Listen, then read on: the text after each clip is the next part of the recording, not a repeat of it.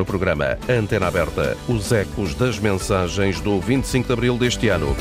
O que se pode concluir das celebrações dos 49 anos da Revolução dos Cravos. O debate. Antena 1. Liga Portugal. Até perto do meio-dia no programa Antena Aberta. Tem também a edição da jornalista Isabel Cunha. Uma vez mais, bom dia. Mais uma vez, muito bom dia. Entre as celebrações e os protestos, o que fica para a história do dia de ontem, marcado no Parlamento por episódios inéditos na Casa da Democracia, mas também por discursos que importa analisar para além da espuma dos dias. Numa altura em que o cenário da dissolução do Parlamento é falado dia sim, dia não, o Presidente da Assembleia da República deixou vários recados a Marcelo Rebelo de Sousa. Disse que é preciso distinguir entre os erros localizados, ainda que graves e as crises prolongadas e sistémicas e que a vida de um governo e de um parlamento não pode estar dependente do nível de protesto ou da evolução das sondagens. Augusto Santos Silva defendeu eh, que se deve preferir a respiração pausada própria de uma democracia madura à respiração ofegante típica das excitações populistas. Já o discurso do Presidente da República remou em sentido contrário, no entender de Marcelo em democracia, há sempre a possibilidade de criar caminhos diversos. Disse que pode demorar algum tempo a surgir, mas que existem. Às desilusões da democracia, Marcelo contrapôs a esperança na mudança que só a liberdade tolera. O discurso do Presidente da República ficou ainda marcado pela mensagem de condenação àqueles que são egoístas perante os dramas dos imigrantes. Marcelo defendeu ainda que Portugal deve assumir plenamente os erros pela escravatura e que não basta pedir desculpa. Na antena aberta, propomos aos ouvintes e aos nossos convidados uma análise, uma reflexão sobre os discursos da sessão solene dos 49 anos do 25 de abril, perguntamos que lições devemos tirar para o futuro da forma como decorreram as comemorações, as celebrações eh, do 25 de abril neste ano de 2023. Tem para isso um número de telefone gratuito para poder participar. A sua opinião conta, é o 822 0101. Se nos está a ouvir fora do país, eh, tem à disposição o 2233 99956 tem o custo de uma chamada internacional. Volto a referir, o número gratuito é o 822 0101. Contamos com a sua participação. Na, na, na, abrir esta antena aberta, na abertura deste, deste espaço de hoje da antena aberta, está connosco o comentador de política nacional da Antena 1, Raul Vaz. Muito bom dia, Raul. Bom dia, Isabel.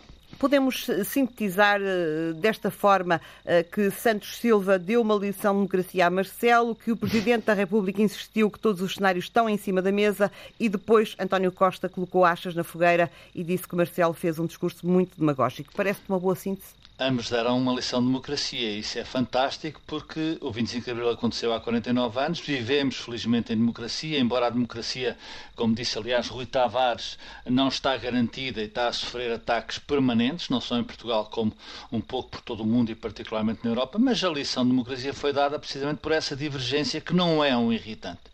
O irritante existia com Lula da Silva em relação à Ucrânia, ele foi ultrapassado. Fica esta divergência, de facto, eh, clara uh, evidente entre a primeira figura do Estado e a segunda figura do Estado. E quando se diverge a este nível, uh, é estranho, poderá parecer estranho, é evidente como é que duas pessoas que têm as mais altas funções de uma democracia divergem numa questão política importante que é uh, como é que um mandato se deve concluir, ou seja, se deve ser interrompido ou se deve ir até ao fim. Uh, António Costa, como tu disseste à tarde, e bem, fez esse sim uma síntese perfeita, uh, dizendo que compreendeu o discurso de Marcelo Rebelo de Sousa, que aliás é um discurso muito pedagógico, segundo o Primeiro-Ministro, e certamente terá compreendido, não direi articulado, o discurso com o Presidente da Assembleia da República. O que é que está em causa? Está em causa, de facto, esta, este bicho que entrou na sociedade portuguesa, em que, passado um ano de uma democracia, de uma maioria absoluta, perdão, uh, entrou o bicho da possível dissolução. Ele foi criado por quê? Porque ele nasceu de dentro, ou seja, ele nasceu num governo que começou mal, num governo teve, repito, a exaustão, casos, casinhos, coisas muito difíceis, muitas demissões. Agora, o irritante da TAP, que tem um novo, um novo capítulo uh, semântico. E, tudo isto, além das dificuldades que são evidentes em Portugal e na Europa, com a guerra, com a inflação, com uh, o preço das energias, o preço das matérias-primas, é evidente que este governo não tem sido capaz, não tem sido capaz uh, de dar resposta a estas, estas, estas dificuldades que a opinião pública, que o povo sente. E aí, e aí é evidente que o Presidente da República tem certamente a responsabilidade de olhar para isso. Como é que Marcelo tem, vi, tem, tem visto esta situação? Tem visto dizendo que há tempo uh, para tudo, há a possibilidade que ele nunca abdicará da tal uh, do seu, uh, da sua condição constitucional de que pode dissolver ou demitir um governo. Do outro lado, há de facto uma maioria absoluta que quer ir até ao fim, pelas circunstâncias conhecidas e que tem em Santos Silva. não é a primeira vez, diga-se Isabel, que que o Presidente da Assembleia da República critica o Presidente da República, recentemente fez dizendo que era no Parlamento que eh, essas decisões eh, deveriam ser tomadas e não fora do Parlamento. Eh, a troca eh, de palavras entre o Primeiro-Ministro e o Presidente da República tem sido frequente. Eh, Mas ontem António Costa pareceu-te eh, que de facto quis pôr um ponto final nessa, nessa troca de palavras com, quando disse que foi um discurso muito pedagógico de Marcelo?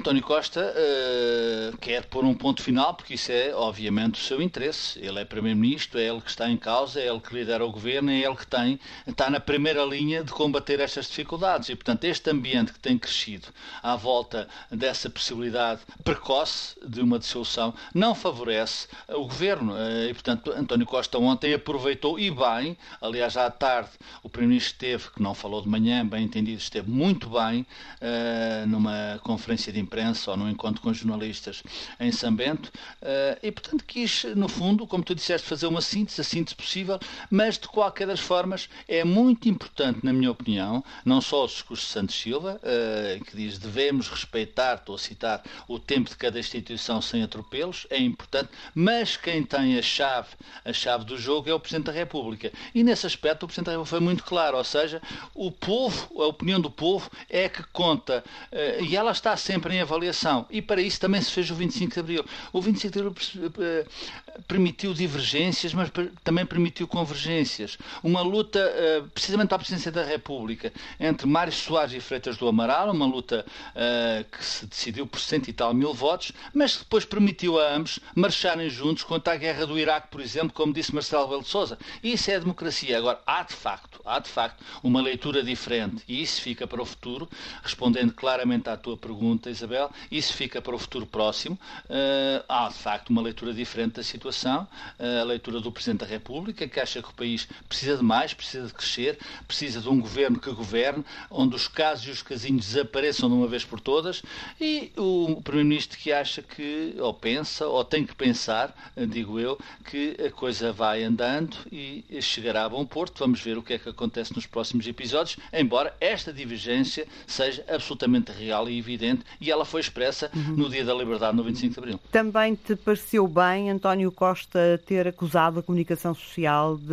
uh, dar demasiada atenção mediática ao Chega?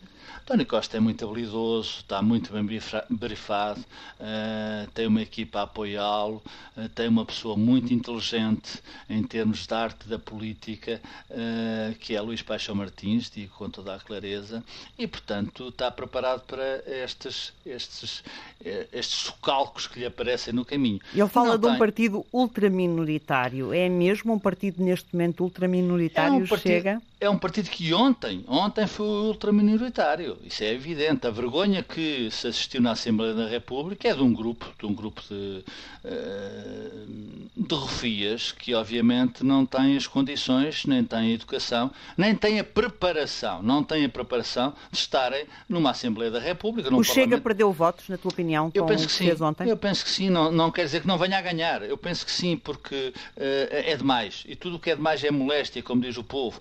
Portanto, aquilo que se assistiu ontem, que eu não quero qualificar além de ser uma perfeita vergonha, eh, que dá vergonha a todos, dá vergonha alheia, não sei se dá vergonha a André Ventura. E já foi muito discutida de então para cá. Foi, e já foi muito discutida. Portanto, isso é passado. Agora, uh, penso que António Costa não tem absoluta razão quando diz, quando diz, e esse é um ponto importante, julgo eu, da política portuguesa, quando diz que é a comunicação social que tem dado uh, troco ao Chega, que tem alimentado o Chega. Isso não é rigorosamente verdade. Não é verdade.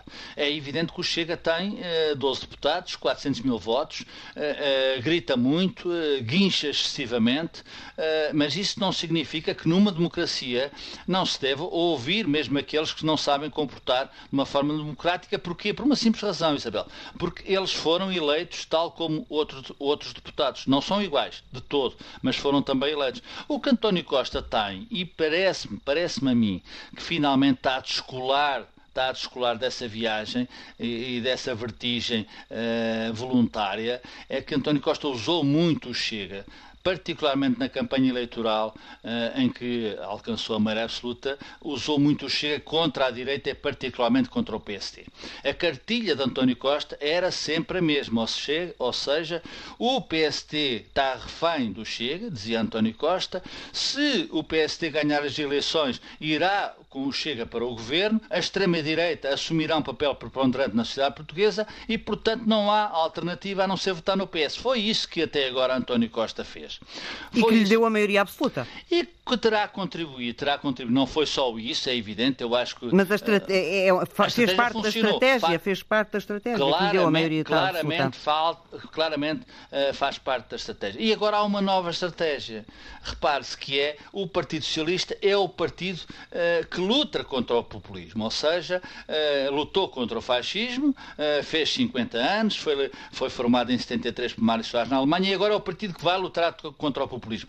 É de facto, parece que é a mesma coisa. É a mesma coisa, ou seja, uh, mas não é a mesma coisa. O que, o que é que este paradoxo quer dizer, quero eu dizer? É que até agora uh, António Costa tinha como central do seu discurso dizer que o Chega, o Chega condicionava e limitava o PST. Agora vai ser que não é o PST que luta contra o Chega, é o PS que tem essa função e essa obrigação e que vai exercer. Ou seja, António Costa está a descolar dessa narrativa em que envolve os dois e está a centrar as suas atenções e o seu discurso eh, dizendo que ele é o único, é o único que pode combater os populismos em Portugal. Nessa medida, Luís Montenegro, ao comparar ontem eh, novamente o Chega ao PCP e ao Bloco de Esquerda, eh, fez bem? Esta estratégia do PSD resulta? É uma leitura possível, não completamente, embora, obviamente. Quando fala opinião, nas extremas esquerdas e extremas, as extremas direitas. As esquerdas existem e as extremas direitas também existem. E há a extrema esquerda em Portugal. Uh, e é preciso afirmá-lo sem qualquer preconceito. E há uma extrema direita em Portugal que é protagonizada e se centra no Chega, e essa sim, obviamente, uh, é muito mais perigosa, muito mais perigosa. Mas esta estratégia de Luís Montenegro convence? Ah, ele, o Luís Montenegro tenta, tenta ganhar votos ao centro não perdendo a direita, ou não perdendo, digamos, o, o, parte da direita, a direita que de certa forma se foi deslocando para uh, soluções uh, protagonizadas pelo Chega. É um equilíbrio, é uma equação muito difícil de gerir. Há muita gente que, de, que diz que uh, Luís Montenegro já devia ter pronunciado a palavra Chega como não passarão, eles não entrarão no governo. Já o disse que os novos racistas não podem tem lugar. Mas no... o nada, nada, nada pedido pelo Costa ainda não disse. O nada, o nada, nada está no tempo, sou eu, está no tempo de Luís Montenegro. Repare, Luís Montenegro tem, tem eleições uh, regionais na Madeira no fim deste ano. Há algumas divergências, é preciso assumi-las com clareza, no interior do inner circle do PSD. Eh, Miguel Albuquerque não é tão radical contra o Chega, digo eu, quanto é Luís Montenegro, uh, parece-me, e portanto há que gerir esta conjuntura. Até lá, até lá, é evidente que isto vai favorecendo António Costa e eh, António Costa vai explorando essa, essa situação, essa equação difícil de resolver, que eu julgo, tenho, tenho uh, penso que uh, Luís Montenegro irá resolvê-la uh, no final deste ano, no princípio de 24, até porque a campanha para as, para as europeias não pode, não pode ser no dúvida. PST ser dúvida, portanto uhum. aí Montenegro dirá com o Chega nunca nem nada. Até lá é evidente que António Costa é habilidoso, e, vai e vai aproveitar. E vai Muito obrigada. E vai culpando outros por aquilo que também ele é um dos principais responsáveis. Muito obrigada, Raul Vaz, comentador política nacional da Antena 1. Luís Madeira é professor de Ciências Políticas na Universidade da Beira Interior, está connosco também uh, nesta antena aberta. Muito bom dia, muito obrigada por ter aceitado o nosso convite. Faço-lhe a pergunta aberta: que lições devemos tirar para o futuro da forma como correram estas celebrações, estas comemorações do 25 de Abril? Luís Madeira? Sim, estamos a ouvi-lo. Muito bom dia, muito obrigado pelo convite. Na realidade, eh, a sessão comemorativa do 25 de Abril eh, não decorreu de forma brilhante. Eu diria que, em última análise, uma sessão tão especial quanto esta deveria ser, deveria ter tido a capacidade por parte dos partidos políticos de ultrapassar a questão conjuntural. E, em última análise, o único discurso, o único ator político que foi capaz de ultrapassar a conjuntura e, e fazer um discurso dedicado àquilo que o 25 de Abril eh, exige foi o Presidente da República, sem qualquer sombra de dúvida. Portanto, alguns, uh, penso que a coisa não correu nada bem. Uh, o Augusto Santos Silva, o Presidente da Assembleia da República, uh, fez um discurso meramente preocupado com questões de natureza conjunturais, com, com o futuro eventual do, do, governo do Partido Socialista e, e, se eventualmente o Presidente, em que condições é que ele deveria ou não deveria dissolver. Mas eu devo dizer que tudo isto é um bocadinho pequeno relativamente à importância do 25 de Abril. E desse ponto de vista, Presidente da República fez a única intervenção digna de uma, de um, da importância e da relevância do, do 25 de Abril e, e, que eu sublinharia três aspectos.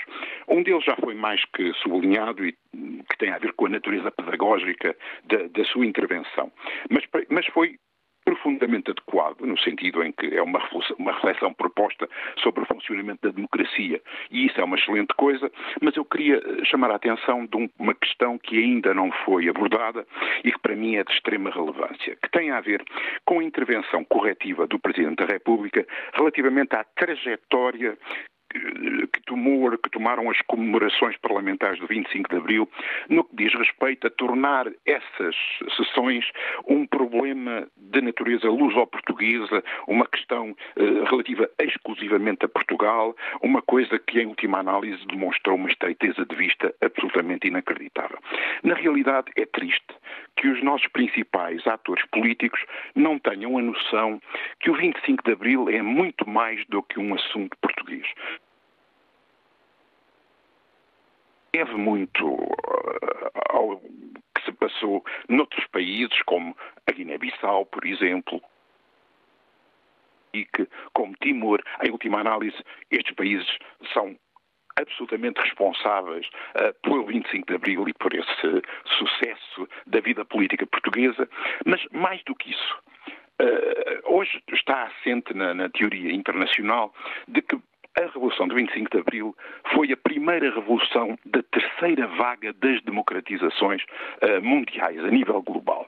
Uh, portanto, é, é a Revolução Portuguesa, é a Revolução Espanhola, é a Revolução Brasileira, de democratização, quero dizer, outros acontecimentos de democratização da América Latina e não esquecer as democratizações da Europa do Leste.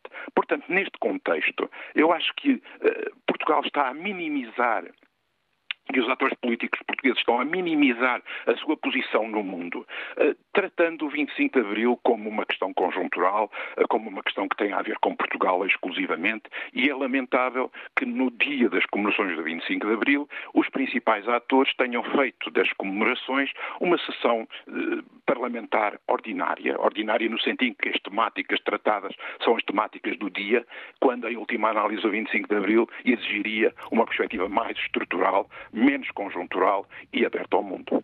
Aliás, o Presidente da República uh, falou, inclusive, uh, na necessidade de assumirmos plenamente os erros uh, pela colonização, pelas pela escravatura e de se dar um, um passo que ainda não foi dado, esse, esse, esse, esse momento do discurso também é, ainda que não seja totalmente novo, também é relevante.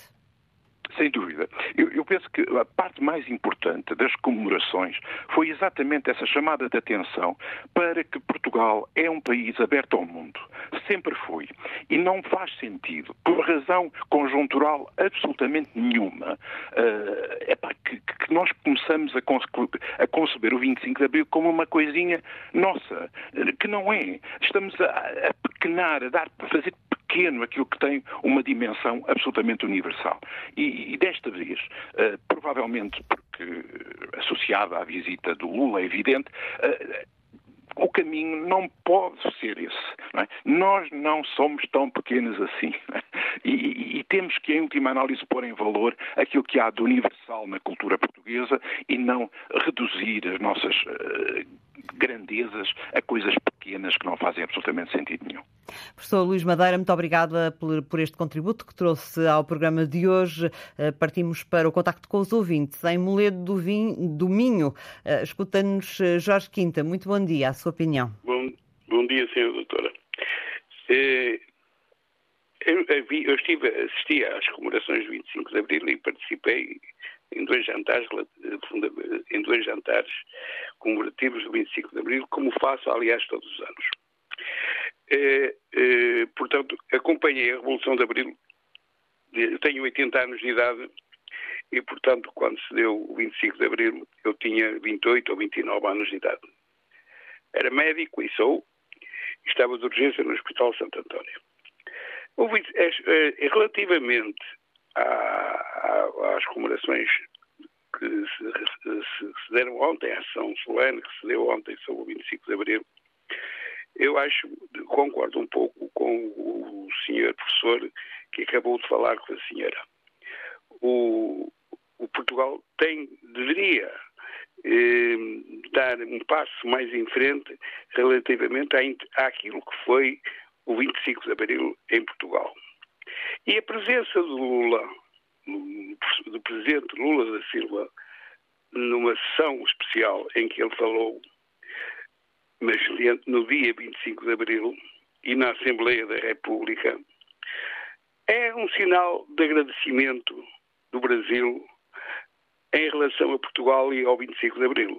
Porque se a ditadura militar no Brasil caiu, caiu não, levou a que houvesse uh, eleições diretas, como, como se dizia, edições diretas já, foi porque houve uma revolução em Portugal que institucionalizou a democracia.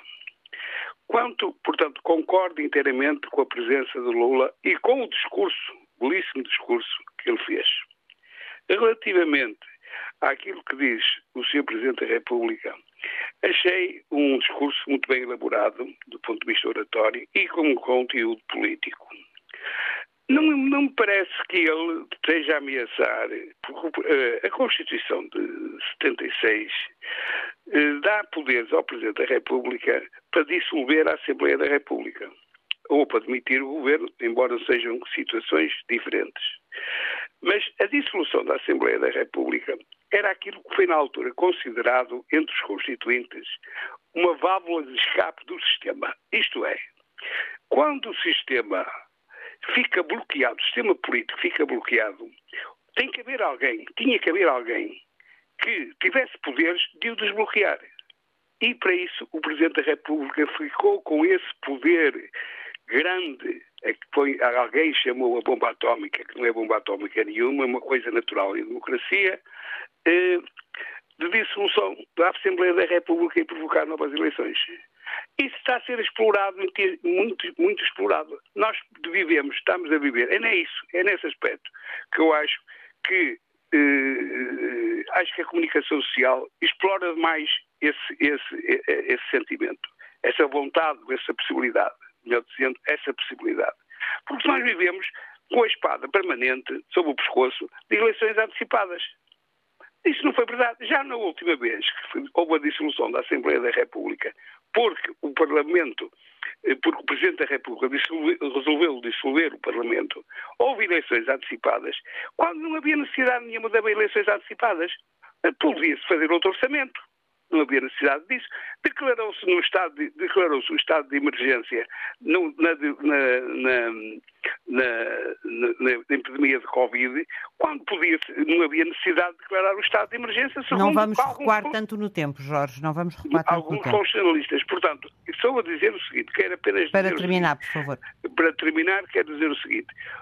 Acho que as, as, as celebrações de 25 de Abril, ontem, tiveram categoria, já não falo no, no, nos desacatos que lá houve, porque isso não, não, nem falo nisso, mas eh, esteve bem e, e, e, nós, e acho que a nossa democracia está saudável e está, está consolidada.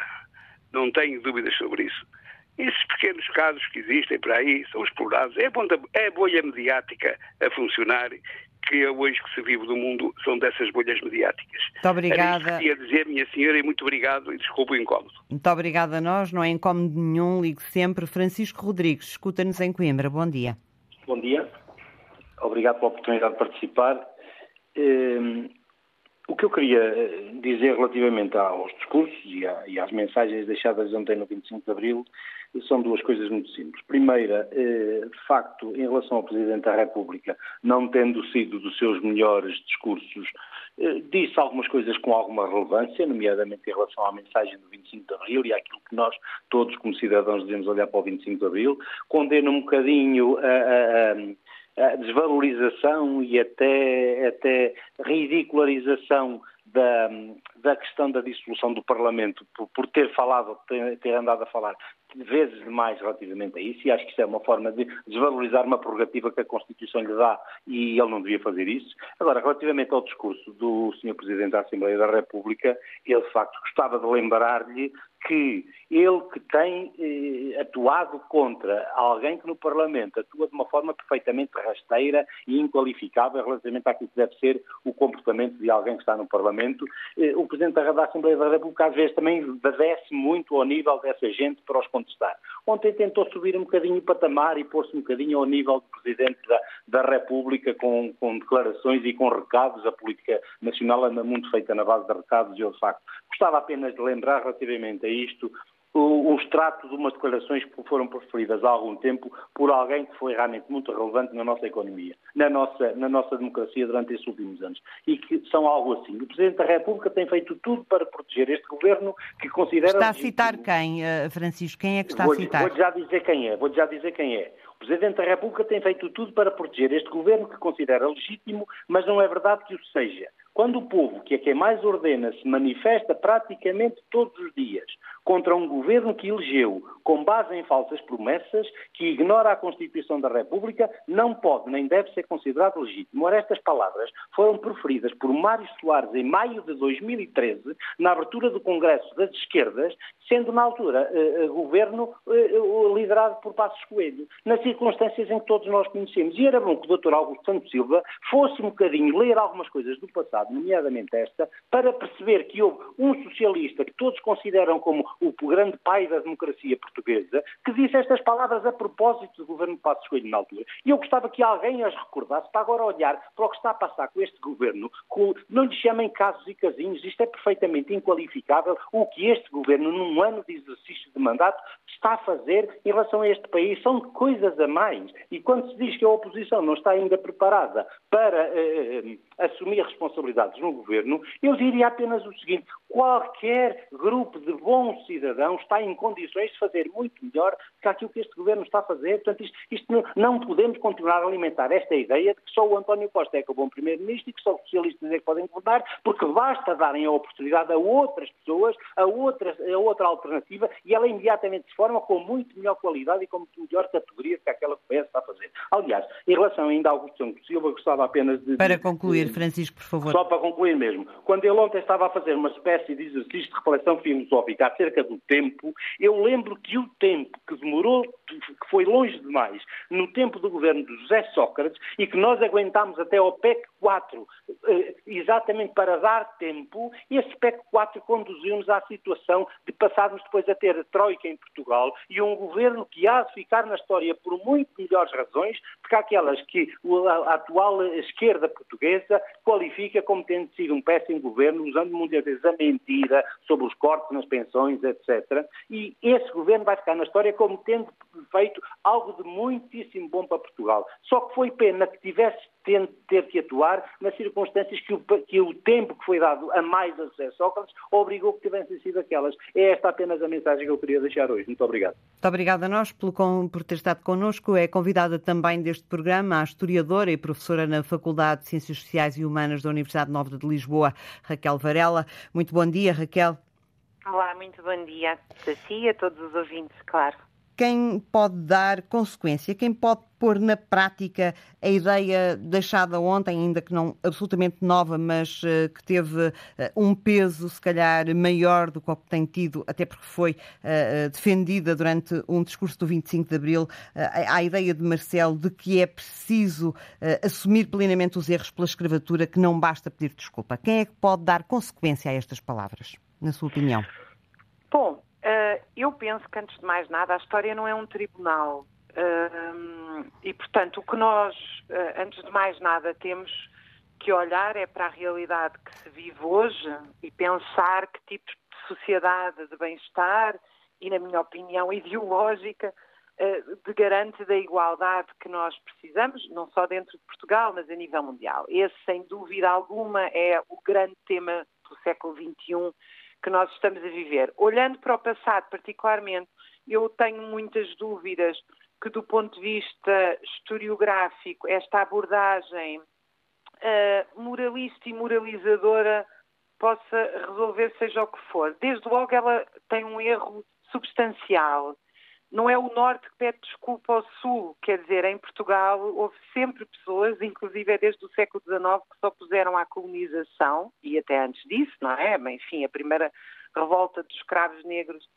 uh, não em Portugal, mas é, é mesmo coetânea à Revolução Francesa, portanto. Mas em Portugal já havia muitas vozes a erguerem-se contra uh, a barbárie do colonialismo, na viragem do século XIX para o século XX, e sempre houve. Eu recordo que a deserção e os refratários, por exemplo, à guerra colonial no final da década de 60 chegou a atingir uh, dois dígitos, portanto, 20% e até mais.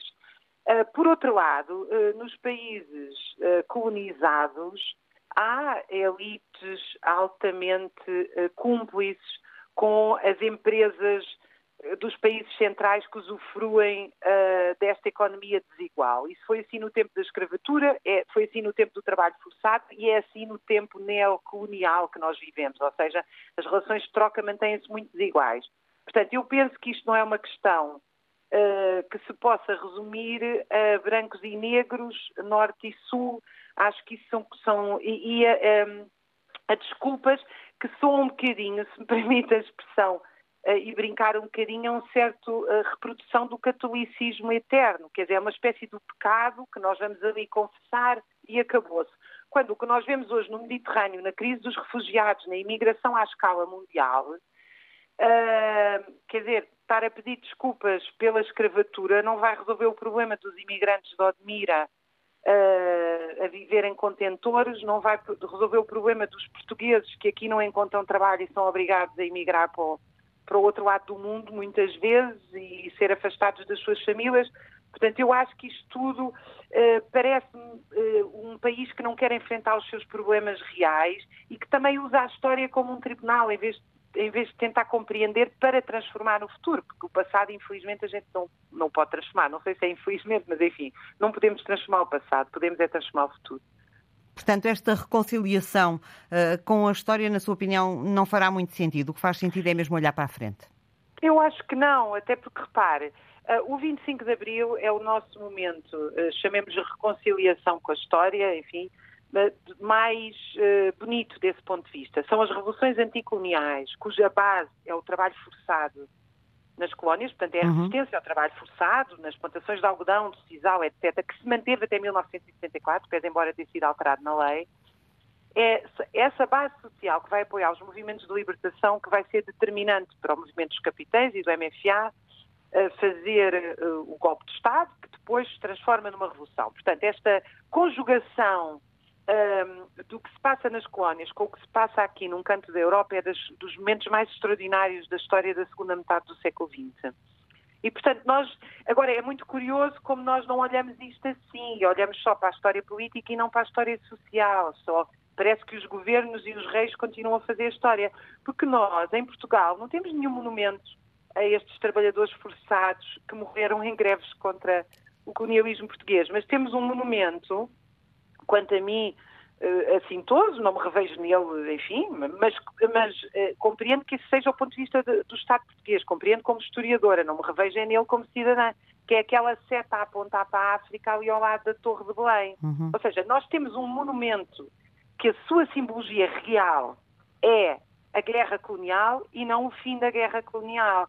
E o próprio Salgueiro Maia, a não ser que entretanto tenha mudado, tem no Largo do Carmo um, uma, uma pequena homenagem, que nem sequer é uma estátua, no chão do Largo do Carmo, onde as pessoas passam com os pés e nem sabem. Uh, eu penso que é, é, justamente a do Salgueiro Maia, se não me falha a memória, que é, que é só isto. Ou seja, uh, parece-me que a discussão é muito uma discussão realmente espiar pecados sem resolver problemas. E relativamente aos discursos eh, que ouviu ontem eh, do 25 de Abril, que lições é que devemos tirar para o futuro da forma como decorreram as celebrações na Assembleia da República, na sua opinião? Eu acho que a democracia não pode ser uma palavra para ser exercitada nos discursos, nem um voto de quatro em quatro anos. Isso não chega, isso não nos protege.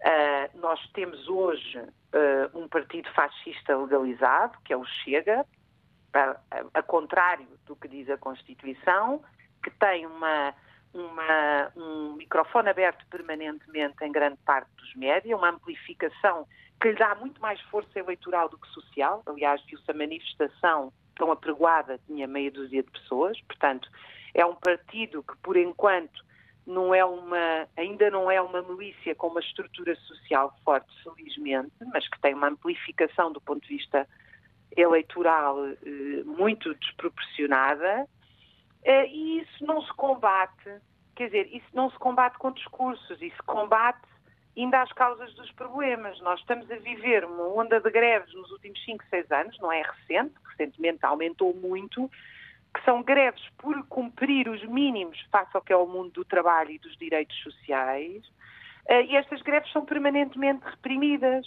Como temos um ambiente geral na sociedade de não incentivar o contraditório, de não, não permitir o debate livre, uh, temos um ambiente de escassez e competição permanente.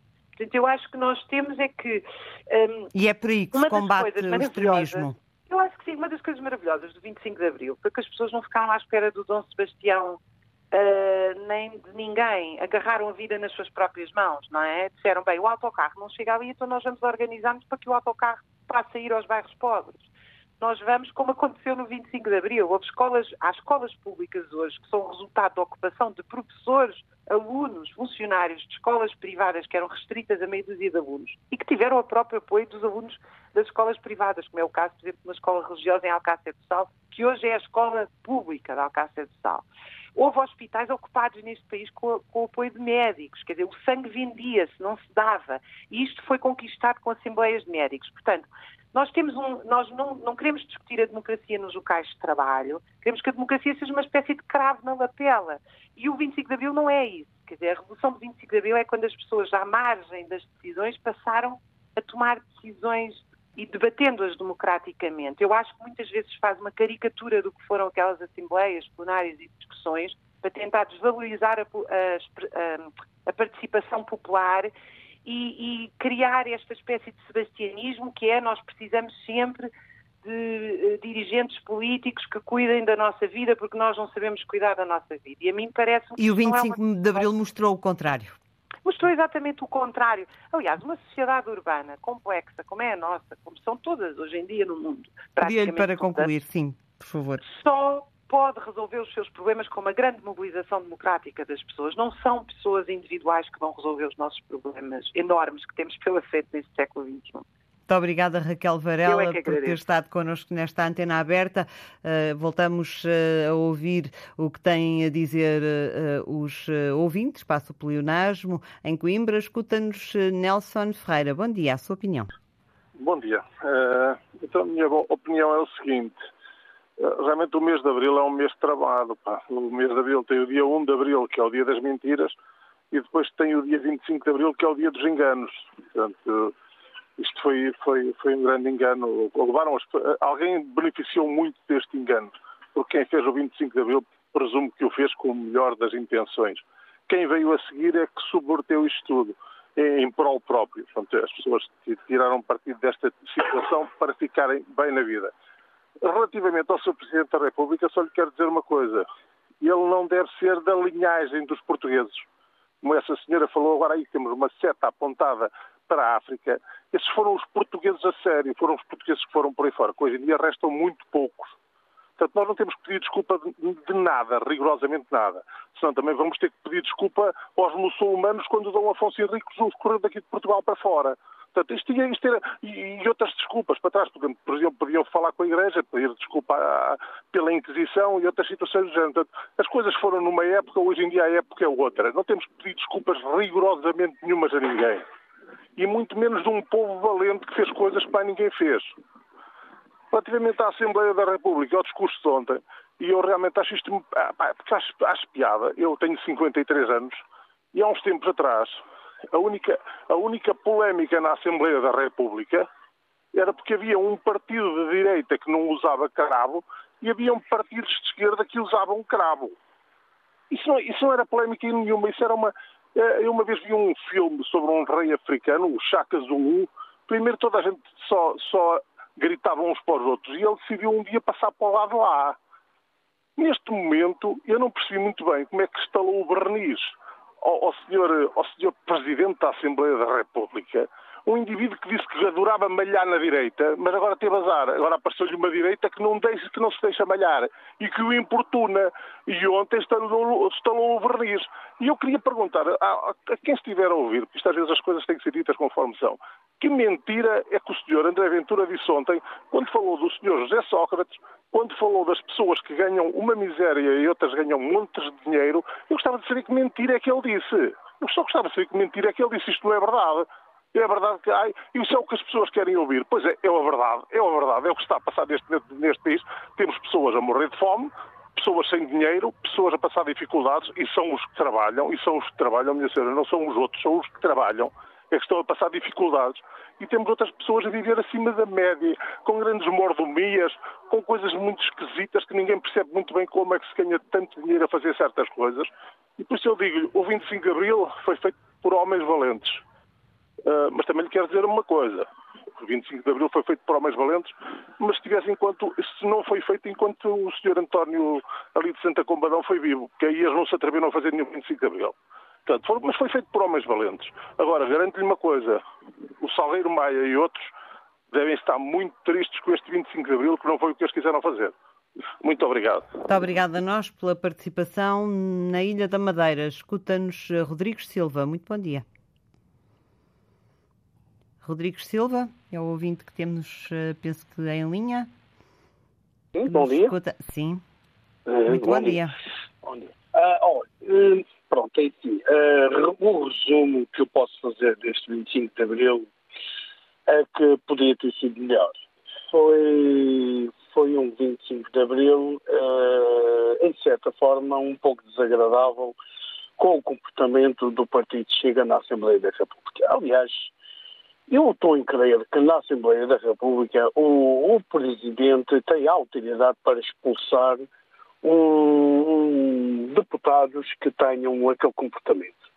É que, mesmo que possa ter acontecido algum ato, ato menos próprio de, de Lula ou de outro governante qualquer, a lei não permite, mesmo sendo eles políticos deputados, não permite que se acuse uh, ou chame, ou se escreve em cartazes que a pessoa é ladrão. Isso não é permitido na lei.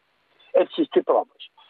Mais que o partido que uh, é português não tem nada a ver com o Brasil, não pertence à política brasileira, uh, agrava o crime de ofensa uh, ao presidente Lula, por exemplo, que é, o, que é o caso que está em questão. Mas seja o presidente Lula, seja a qualquer pessoa, qualquer cidadão comum. O que é que acontece? Acho que naquelas situações o Presidente da, da Assembleia da República creio que terá autoridade e ou então na Conferência de Líderes é preciso levantar essa questão e expulsar o, os deputados, ou, ou abaixavam os cartazes, ou então eram expulsos. Chamar as autoridades eh, com, com, o pedido do, do, do, Presidente da Assembleia e expulsado, porque aquilo é vergonhoso. Eh, pode haver casos, mesmo no caso de Sócrates, mas, mas não há provas. É, é que a pessoa, quando chama alguém de ladrão, tem que ter provas. O caso tem, tem que ter dados. Não nos vamos desviar as, do tema. Não nos vamos desviar do tema.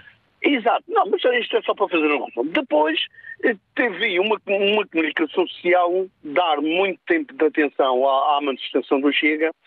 O, o, o, vereador André Ventura, o deputado André Ventura dizia na Assembleia que tinha milhares lá fora, quando afinal não passaram, não chegaram a 300 pessoas, os manifestantes, ainda por cima eram brasileiros, não eram portugueses.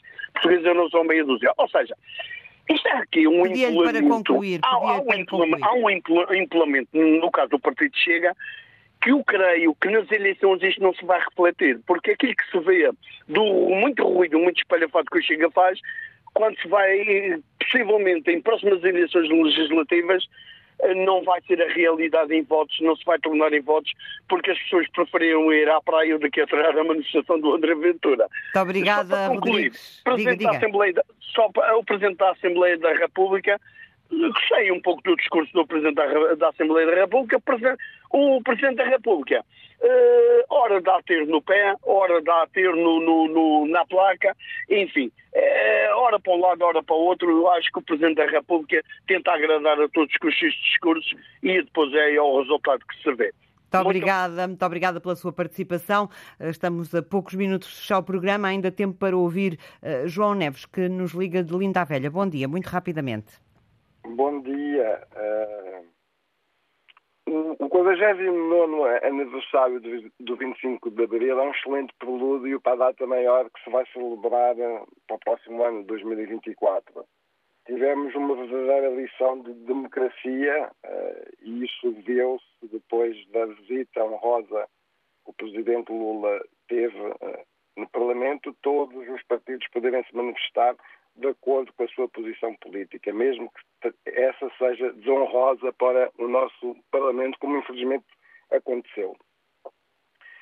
Uh, Marcelo Rebelo de Sousa é, é, realmente um político de um fim de, de linhagem única, uh, brilhante, que catapultava este país do obscurantismo de 48 anos de, de ditadura para um país que se pode orgulhar do seu trajeto em liberdade, com fracassos e sucessos, mas em liberdade. Portugal, afinal, é mais do que Eusébio, Amália ou CR7. Portugal é um país que olha e abraça a sua história, a nossa história comum. Eu vim das ex-colónias e sei bem o que isso representa hoje. Tem que concluir, porque vamos fechar. Tem que concluir, João. Uma palavra. Tudo o que ganhamos fora das nossas fronteiras físicas deve, em grande medida, a esta visão maior do papel coletivo e individual. Juntos somos mais fortes Ficamos com essa ideia, João, juntos somos mais fortes, é uma boa ideia para fecharmos esta antena aberta, onde analisámos os discursos do 25 de Abril, eh, comemorado ontem eh, por todo o país. Muito obrigada por ter estado connosco. Ao meio-dia há notícias, a antena aberta eh, regressa amanhã com outro tema para debater com os ouvintes.